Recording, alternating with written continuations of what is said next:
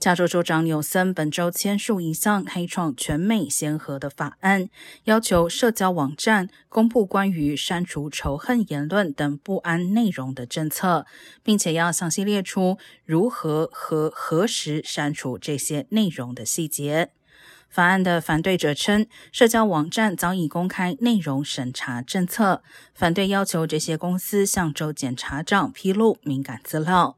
但尽管有一些关于言论自由的忧虑，法案仍获得两党议员支持。而支持立法的反诽谤联盟称，该法案是打击网上仇恨言论的关键一环。